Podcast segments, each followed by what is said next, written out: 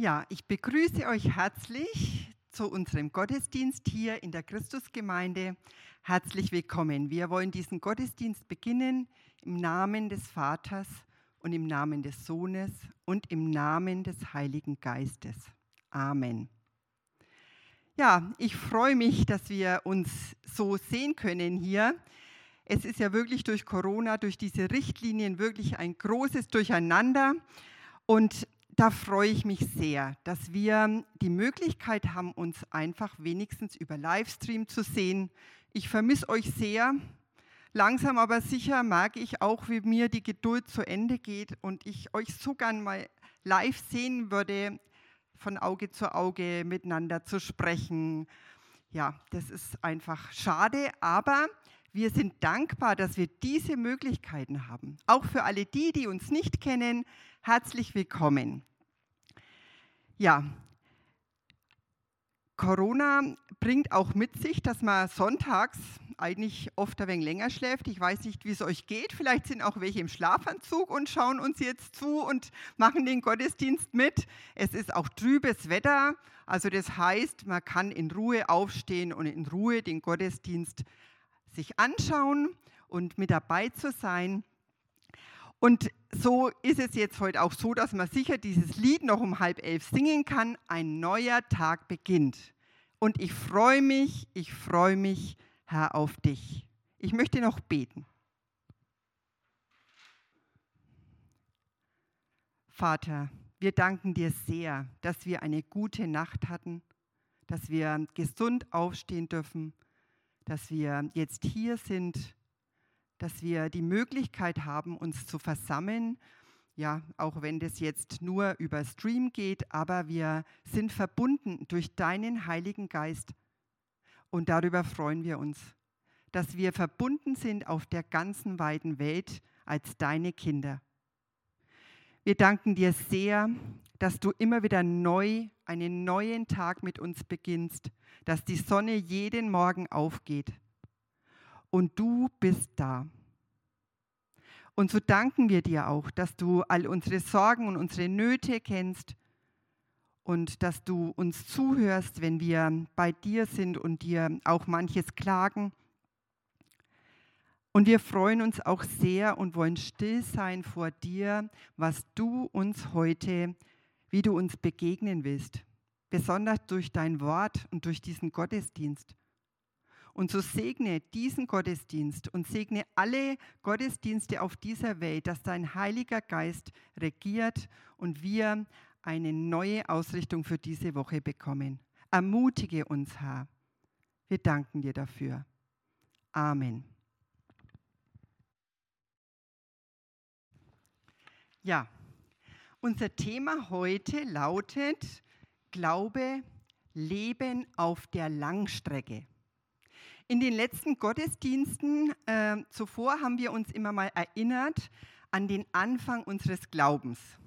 Als wir gesagt haben, ja Herr, ich will, dass du mit mir durchs Leben gehst, dass du mir vorangehst und du mein bester Freund bist. Und jetzt geht es um die Langstrecke. Wie lange seid ihr schon dabei? Wie lange lebt ihr mit Gott? Ich sage euch ehrlich, bei mir sind es 50 Jahre. Es ist unglaublich lang. Durch Höhen und durch Tiefen. Es ist einfach durch dick und dünn ist Jesus mit mir gegangen und das ist einfach wunderbar. Ja, alle, die das nicht kennen, ich sag euch, probiert es aus. Es ist einfach toll, es lohnt sich, mit Gott zu leben. Und ich sage euch auch, es war eines meiner besten Entscheidungen in meinem Leben. Es ist wirklich toll. Unser Thema heute, Glaube, Leben auf der Langstrecke. Ehrlich gesagt, erinnert mich das oft an Sport. Ich bin selbst nicht unbedingt der sportbegeisterste Mensch. Und es fällt mir wirklich auch ganz schön schwer, wenn ich so dran denke, zum Beispiel an einen Marathon, der 42 Kilometer lang ist. Es gibt ja Leute, die schaffen diesen Marathon in zwei Stunden. Unglaublich für mich. Und vor allen Dingen laufen sie diesen Marathon und bekommen hinterher eine Medaille, ehrlich. Ich habe Achtung vor dieser Arbeit und vor diesem Training, vor diesem, ja, sich wirklich ähm, vorbereiten auf solch einen Lauf. Da habe ich alle Achtung und ich glaube wirklich, man bekommt dadurch auch Glückshormone und es ist ja schon sicher auch eine sehr, eine sehr wertvolle, ein sehr wertvoller Akt, aber dass man dann nur eine Medaille bekommt, das wäre mir echt zu wenig. Diese Anstrengung. Der Glaube in der Bibel wird uns auch oft, wird oft einmal der Glaube auch mit einem Wettkampf verglichen. Aber ich sage euch, in der Bibel steht, was man dafür bekommt, was das große Ziel ist. Und zwar die Krone des Lebens. Nicht nur eine einfache Medaille, sondern die Krone des Lebens in Offenbarung 2 steht es. Oder zum Beispiel steht auch da der Siegeskranz der Herrlichkeit, der Ewigkeit. 2. Timotheus 4. Das, sind, das ist doch wirklich ein Ziel. Und für mich ist es wirklich, da bin ich auch gern unterwegs und da bin ich wirklich auch gern im Training, im Lauf des Lebens. Und diese tollen Bilder, die Gott uns durch die Bibel gibt, die nicht nur das Ziel uns vor Augen hält, sondern auch im Lauf Bilder, die uns wirklich, ja, die uns helfen, weil Gott mit uns ist. Zum Beispiel, ich liebe auch dieses, die Quelle des Lebens. Manchmal in unserem Alltag, in meinem Alltag, da habe ich das Gefühl, ich trockne aus, ich verdurste, ich kann nicht mehr. Und äh, da diesen Zuspruch zu haben, Gott ist da, er will mir Wasser geben, lebendiges Wasser, umsonst und immer. Das ist eine große Ermutigung für mich, das Wort Gottes, muss ich sagen. Und was mich auch sehr ermutigt in diesem Lauf sind die Freunde. Hier sitzen einige, die hier mitarbeiten und in der Gemeinde kenne ich einige und ich vermisse euch so. Es ist wirklich so wertvoll, auf diesem Lauf des Lebens Freunde zu haben. Heute Glaube, Leben auf der Langstrecke. Heute kommt dieses Bild der Weinstock. Ihr seid die, der Weinstock. Ich bin der Weinstock ihr seid die Reben. Das wird heute unser Thema sein. Wir sind sehr gespannt. Unser Pastor Holger Kaschbaum wird uns die Predigt jetzt halten. Und ja, wir wollen uns da ermutigen lassen. Aber jetzt singen wir noch dieses schöne Lied Leben aus der Quelle. Lebe nur in dir. Lasst uns miteinander beten. Himmlischer Vater, wir haben es gerade im Lied bekannt, du bist die Quelle des Lebens. Du schenkst uns das Leben, du hilfst uns zum Leben, du hilfst uns auch auf der Langstrecke. Und ich bitte dich, dass du uns heute Morgen besonders ermutigst und stärkst in unserer Gewissheit, dass wir mit dir verbunden sind durch deinen Sohn Jesus Christus. Segne du alles Reden und Hören. Amen. Ja, ich habe es heute Morgen schon mal so spaßeshalber anklingen lassen beim Soundcheck. Willkommen zum Pandemie-Jubiläumsgottesdienst. Denn es passt irgendwie sehr gut, dieses Thema, gerade zu dem, was sich in diesen Tagen jährt tatsächlich. Wenn ich ein Jahr zurückdenke, dann haben wir, äh, dann war gestern vor einem Jahr klar, die Schulen machen am kommenden Montag nicht mehr auf. Einen Tag vorher, glaube ich, haben wir schon die Bausteinewelt, die genau vor einem Jahr stattgefunden hätte, abgesagt, weil wir gesagt haben, die Kiste wird zu heiß, das können wir nicht mehr machen. Und genau heute, vor einem Jahr, saßen wir ein Stockwerk höher im Büro zusammen, haben überlegt, wie machen wir den Gottesdienst weiter und haben innerhalb von, ich glaube, zwei Stunden entschieden, so, wir hätten noch den einen Gottesdienst feiern können. Nein, es macht keinen Sinn. Wir gehen jetzt schon mal in den Gottesdienst Shutdown. Und seitdem befinden wir uns auf einer ganz besonders herausfordernden Langstrecke. Und ja, ich hätte mir vor einem Jahr nicht träumen lassen können, dass wir jetzt ein Jahr später noch fast in der gleichen Situation feststecken. Vieles, was seitdem passiert ist, und auch noch kommen wird, übersteigt schlicht und einfach mein Vorstellungsvermögen. Also, Ich weiß noch, dass wir dann im ersten Lockdown mal zum Kinderarzt mussten.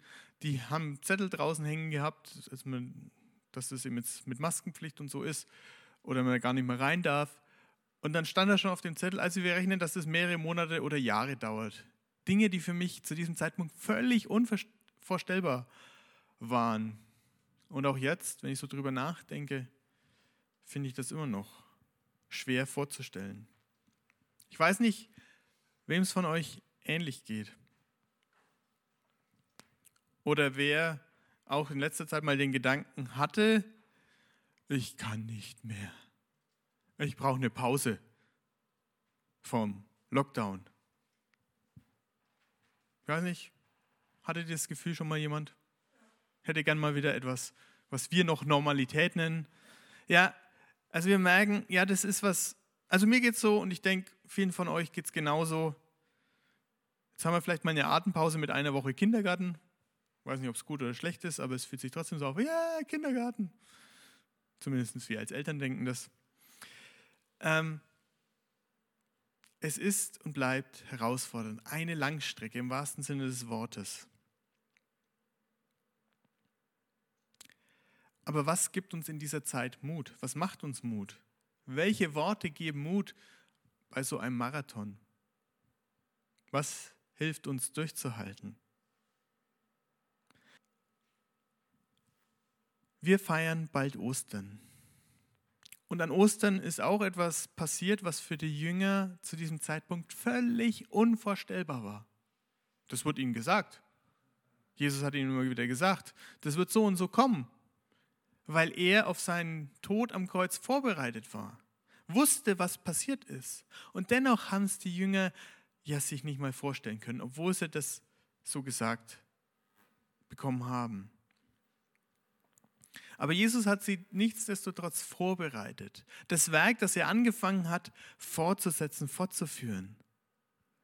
Und diese Worte, die Jesus seinen Jüngern mitgegeben hat zur Vorbereitung. Das sind auch Worte, die auch heute noch Kraft geben und uns helfen und weiterhelfen. Jesus hat die Jünger vorbereitet, dass er sein Leben hingeben wird. Und danach hat, er, hat Jesus seine Jünger in die Welt gesandt, wie ihn der Vater gesandt hat. Diese Worte helfen auch noch beim Langstreckenlauf. Glaube ist tatsächlich ein Langstreckenlauf. Aber da ist es gar nicht so sehr wichtig, wer als erstes im Ziel ankommt, sondern dass man überhaupt im Ziel ankommt und das Ziel erreicht.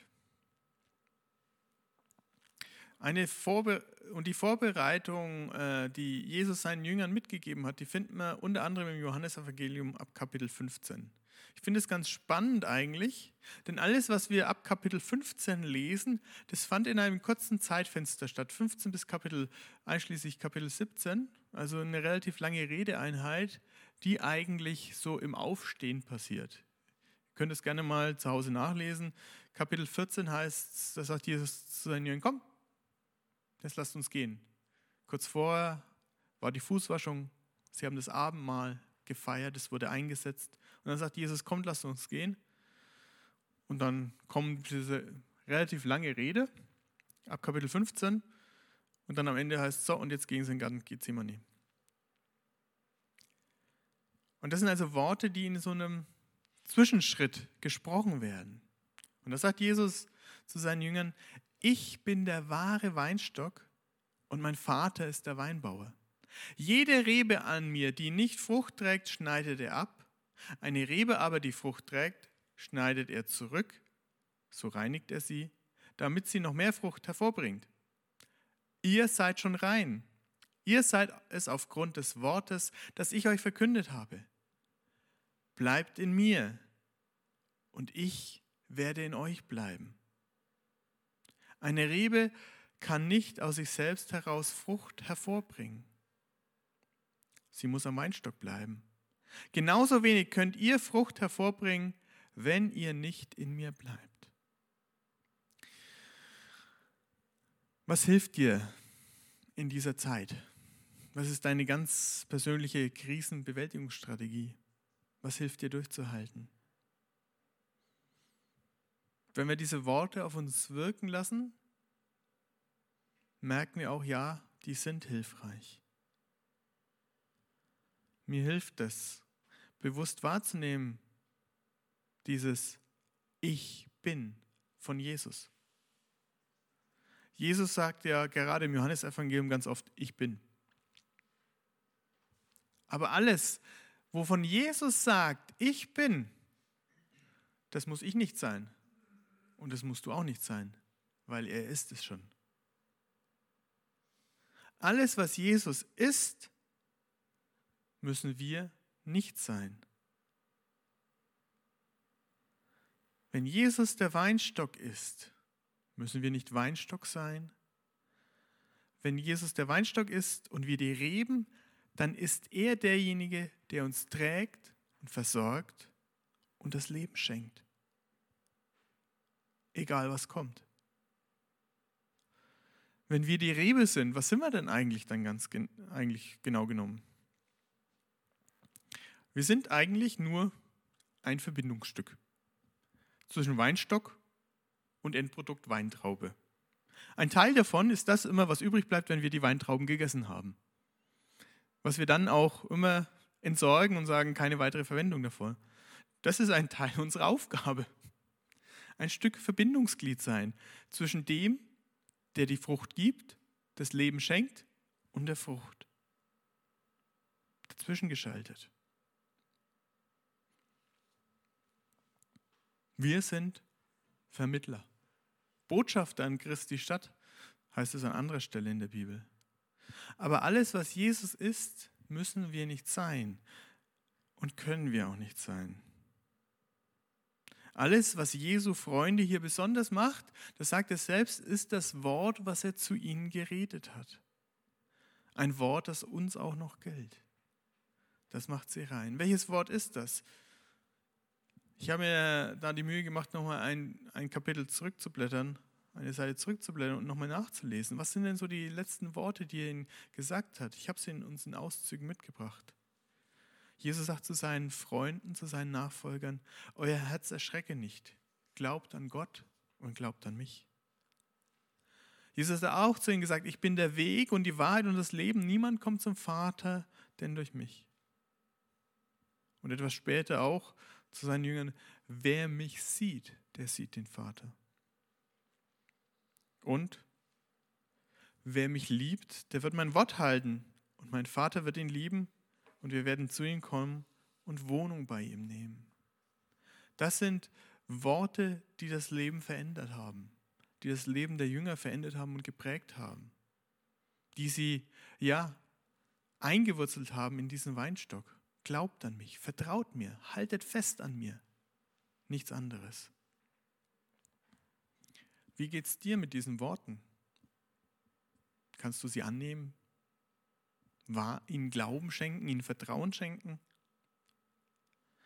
Das, was die Jünger besonders macht, ist, dass sie das Wort gehört haben und angenommen haben. Dass sie diesem Wort Glauben geschenkt haben. Die Aufgabe der Reben am Weinstock ist es nicht, die Frucht zu bringen, sondern bei Jesus zu bleiben. In Verbindung mit Jesus zu bleiben. Das tun wir zum Beispiel, wenn wir das Abendmahl feiern. Und da hat dir Jesus ja gesagt, das tut zu meinem Gedächtnis. Aber das heißt nicht nur, dass wir uns an das erinnern sollen, was Jesus irgendwann vor knapp 2000 Jahren einmal getan hat. Nicht nur eine Gedenkfeier veranstalten, sondern dass wir uns der Gegenwart Jesu in unserem Leben ganz bewusst werden.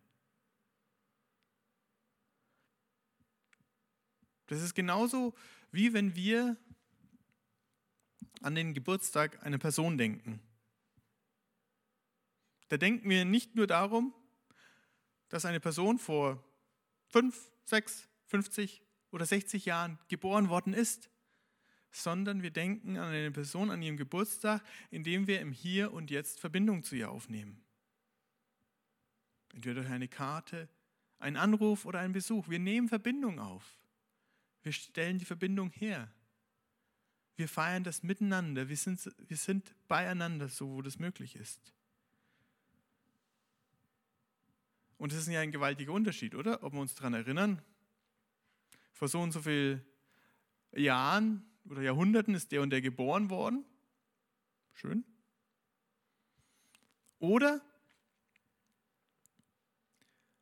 ob wir im Hier und Jetzt eine Verbindung aufnehmen.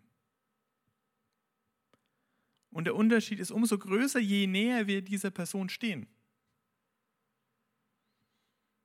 Ja, wir freuen uns natürlich über jeden, der sich die Mühe macht, an unseren Geburtstag zu denken.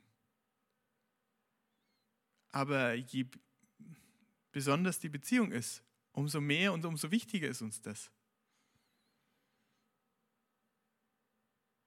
Und das bedeutet es eigentlich, bei Jesus zu bleiben. Es bedeutet zu wissen, Jesus ist jetzt und heute hier bei mir. Nicht irgendwo weit weg, sondern hier bei mir. In meinem Herzen. Er ist, er lebt, er ist gestern, heute und in Ewigkeit derselbe. Und mir genauso nah, wie ja, es selbst in dem Moment war, wo mir das ganz bewusst war. Er ist da. Und an Jesus zu bleiben, bedeutet sich dessen bewusst zu sein, ja, du bist da. Nicht zu bleiben. Jesus sagt weiter, ich bin der Weinstock und ihr seid die Reben. Wenn jemand in mir bleibt und ich in ihm bleibe, trägt er reiche Frucht. Ohne mich könnt ihr nichts tun. Wenn jemand nicht in mir bleibt, geht es ihm wie der unfruchtbaren Rebe.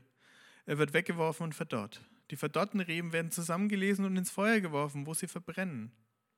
Wenn ihr in mir bleibt und meine Worte in euch bleiben, könnt ihr bitten, um was ihr wollt, eure Bitte wird erfüllt werden. Dadurch, dass ihr reiche Frucht tragt und euch als meine Jünger erweist, wie wird die Herrlichkeit meines Vaters offenbart. wenn wir diese Verbindung zu Jesus aufrechterhalten, uns dieser Verbindung bewusst sind, wenn wir in Jesus bleiben, dann bringst du, dann bringe ich viel Frucht. Und Jesus sagt das so nicht mit einem vielleicht oder mit einem einschränkenden Satz, wenn ihr euch dann ganz gut anstrengt oder schön brav seid, sondern er sagt es, dann ist das so. Wenn die Verbindung besteht, bringt ihr Frucht.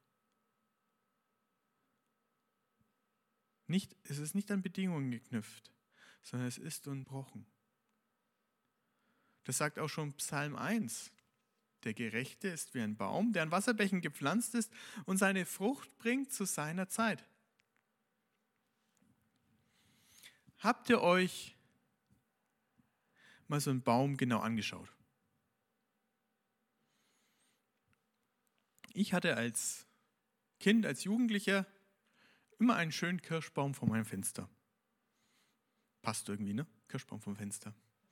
Aber habt ihr euch den mal angeschaut? So ein Baum. Was macht denn der? Der macht eigentlich nichts. Der steht nur rum. Und doch bringt er Frucht zu seiner Zeit. Mit der Rebe ist es genauso. Was macht eine Rebe? Ja, nichts. Die hängt nur rum. Und doch trägt sie die Frucht. Das ist doch eine wunderbare Verheißung, wo Jesus sagt, ich wirke durch dich, ich gebrauche dich, ich schaffe Frucht durch dich. Viele, die, denke ich, lange mit Jesus unterwegs sind, kennen auch dieses Phänomen, zu sagen, ich ja, was es heißt, ohne, dass wir ohne ihn nichts tun können, oder? Schon mal was probiert, wo ihr gemerkt habt, hm, war vielleicht eine gute Idee von mir, aber war jetzt alles andere als nachhaltig. hat nichts gebracht. War wirklich nur eine Anstrengung, die im Wind verweht ist. Ich denke, wenn wir mit Jesus unterwegs sind, kennen wir das. Wir bringen Frucht, doch was für eine Frucht bringt man eigentlich genau? Ich habe mir überlegt, was machen Früchte denn eigentlich? Was ist denn die Aufgabe von Früchten? Und ich finde, sie machen den besonders froh, der sie ernten darf, oder? Wenn man so im eigenen Garten sich Mühe gemacht hat und dann merkt man, wow, das ist von Erfolg gekrönt. Ich habe da was davon. Und ich finde es spannend, dass Jesus hier in diesem Bildwort den Vater im Himmel als den Weinbauern einführt. Er sagt, ich bin der Weinstock und der Vater ist der Weinbauer. Das ist der, der sich in diesem Bildwort an der Ernte freuen darf. Der Vater im Himmel freut sich an den Früchten. Und darum geht es bei unseren Früchten als Christen. Sie sollen den Vater im Himmel verherrlichen und uns mehr und mehr zu Jüngern werden lassen. Das ist die Frucht, von der Jesus hier redet. Dem Vater im Himmel Freude bereiten und uns mehr und mehr zu Jüngern werden lassen. Und Jesus konkretisiert es noch einmal in den Versen 9 bis 17. Äh, Wie mich mein Vater liebt, so liebe ich euch auch. Bleibt in meiner Liebe. Wenn ihr meine Gebote haltet, bleibt ihr in meiner Liebe, so wie ich meines Vaters Gebote gehalten habe und bleibe in seiner Liebe. Das habe ich euch gesagt, auf dass meine Freude in euch sei und eure Freude vollkommen werde. Das ist mein Gebot, dass ihr einander liebt, wie ich euch liebe. Niemand hat größere Liebe als die, dass er sein Leben lässt für seine Freunde. Ihr seid meine Freunde, wenn ihr tut, was ich euch gebiete ich nenne euch hinfort nicht Knechte, denn der Knecht weiß nicht, was sein Herr tut. Euch aber habe ich Freunde genannt, denn alles, was ich von meinem Vater gehört habe, habe ich euch kundgetan. Nicht ihr habt mich erwählt, sondern ich habe euch erwählt und bestimmt, dass ihr hingeht und Frucht bringt und eure Frucht bleibt. Auf das, worum ihr den Vater bittet, in meinem Namen er es euch gebe. Das gebiete ich euch, dass ihr euch untereinander liebt. Bei Jesus zu bleiben bedeutet klar, in seiner Liebe zu bleiben. Zu wissen, ja, ich bin ein geliebtes Kind meines Vaters im Himmel. Angenommen. Völlig angenommen. Geliebt. Bei Jesus zu bleiben bedeutet auch, einander zu lieben. Ich finde es so spannend, dass uns das im ersten Johannesbrief so deutlich erklärt wird. Da erläutert es Johannes nochmal, weil er sagt, naja, ist doch klar. Wie kannst du sagen, dass du Gott liebst, wenn du mit den Menschen, die du siehst, deine Probleme hast? Das gehört immer irgendwie zusammen. Das ist eine Sache derselben Medaille. Das passt, das gehört einfach zusammen. Man kann nicht sagen, dass man Gott liebt, wenn man den Bruder nicht liebt, den man sieht. Gottes Liebe und Nächstenliebe sind immer untrennbar verbunden. Das ist das Gebot, einander zu lieben. Aber heißt es auch, dass wir alle lieben müssen? Ich glaube, das würde uns überfordern, alle zu lieben, alle im Blick zu halten. Ich merke ja schon mal manchmal, wie schwierig es ist, meine drei Kinder alle gleichzeitig im Blick zu halten und mich alle ihnen gleichzeitig zuzuwenden. Gerade wenn zwei schreien und der dritte still ist. Alle lieben würde uns überfordern. Aber ich glaube, wenn wir uns alle zusammen einander wechselseitig lieben, sozusagen wenn jeder einen anderen liebt, dann ist es eine wunderbare Sache. Niemand kann alle im Blick haben, aber jeder kann ein, zwei oder drei vielleicht im Blick haben und dem zeigen, ja, wir sind miteinander verbunden, wir sind Geschwister im Herrn, wir gehören zusammen. Jeder kann ein im Blick behalten, für ein offenes Ohr haben und Anteil nehmen und Anteil geben. Das gebiete ich euch allen, dass ihr euch untereinander gegenseitig, wechselseitig liebt. Das ist gemeint. Jeder miteinander verbunden, verknüpft wie ein Netzwerk. Für wen kannst du da sein? Wer ist in deinem Blick? Wir leben in herausfordernden Zeiten, in Zeiten, die uns vieles abverlangen, wo wir das Gefühl haben, ja, wir können nicht mehr. Aber Jesus hat es schon vor 2000 Jahren gesagt, bleibt bei mir, schaut auf mich, den Anfänger und Vollender eures Glaubens, schaut darauf, dass ich euch liebe und schaut deinen Nächsten in Liebe an. Und ich möchte dir Mut machen, heute Morgen das zu tun. Denn dann halten wir gemeinsam durch auf der Langstrecke unseres Glaubenslebens. Und dieser Glaubensmarathon ist nicht vorbei, wenn Corona vorbei ist. Es gilt, unser ganzes Leben damit zu gestalten. Aber wir dürfen wissen, Jesus ist der Weinstock. Er trägt, er hält uns und schenkt das Leben und wirkt die Frucht durch. Ich lade dich ein, zu Hause kräftig mitzusingen, Gott zu loben. Dir, Herr, sei das Lob.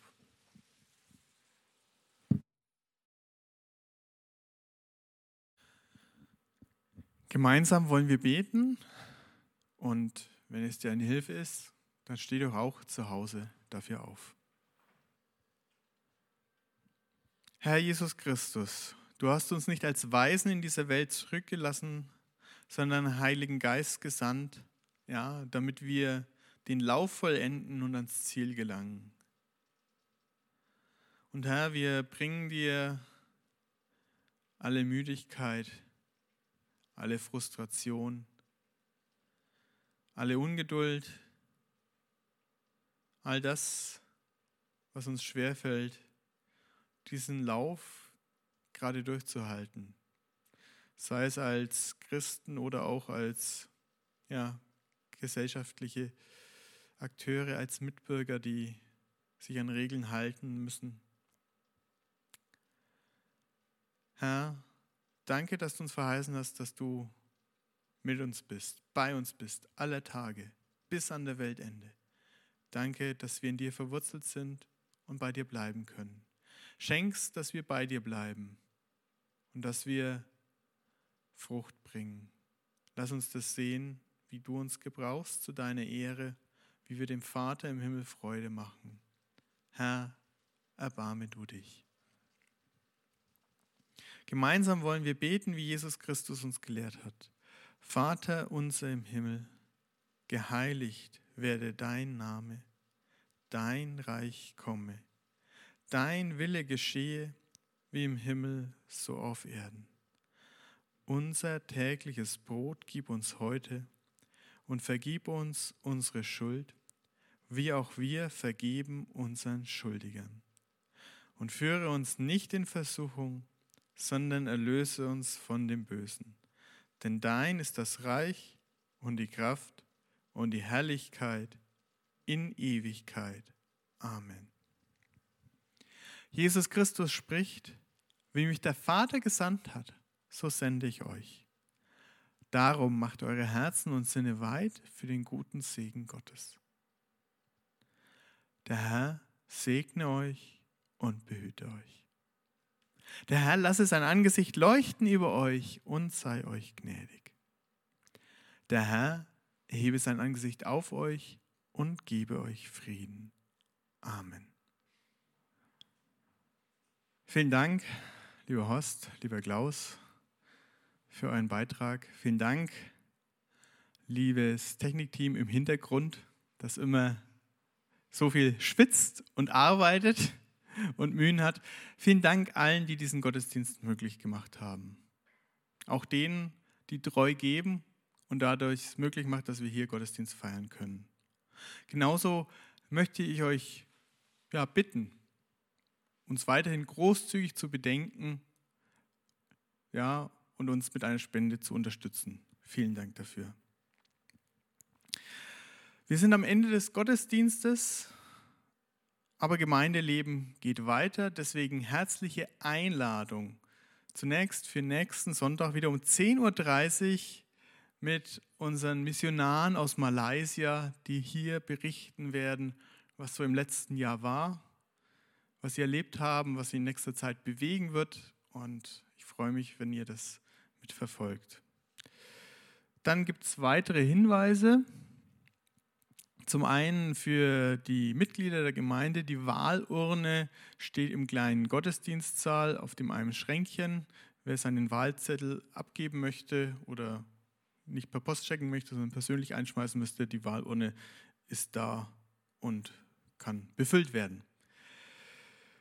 Dann noch ein Hinweis zum nächsten Mittwoch-Online-Meeting. Das wird verschoben und deswegen bitte ich alle schon einmal, sich den 12. April um 19 Uhr in den Kalender einzutragen, denn dort wird der Referent, den ich angefragt habe, ein Webinar halten mit den Themen, die, denke ich, für uns relevant sind. Ihr bekommt es auch nochmal per Mail im Laufe der nächsten Woche mal zugestellt, was da genau ist. Aber haltet euch doch schon mal den 12. April 19 Uhr gedanklich im Kalender frei. Da wird es auf jeden Fall das MOM geben und alle weiteren Infos dazu kommen im Laufe der nächsten Woche. Das war es von meiner Seite. Vielen Dank, dass ihr hier wart und dass ihr ja online mit dabei wart. Gott segne euch, behüte euch. Ich wünsche euch eine gute Woche. Auf bald. Gott befohlen.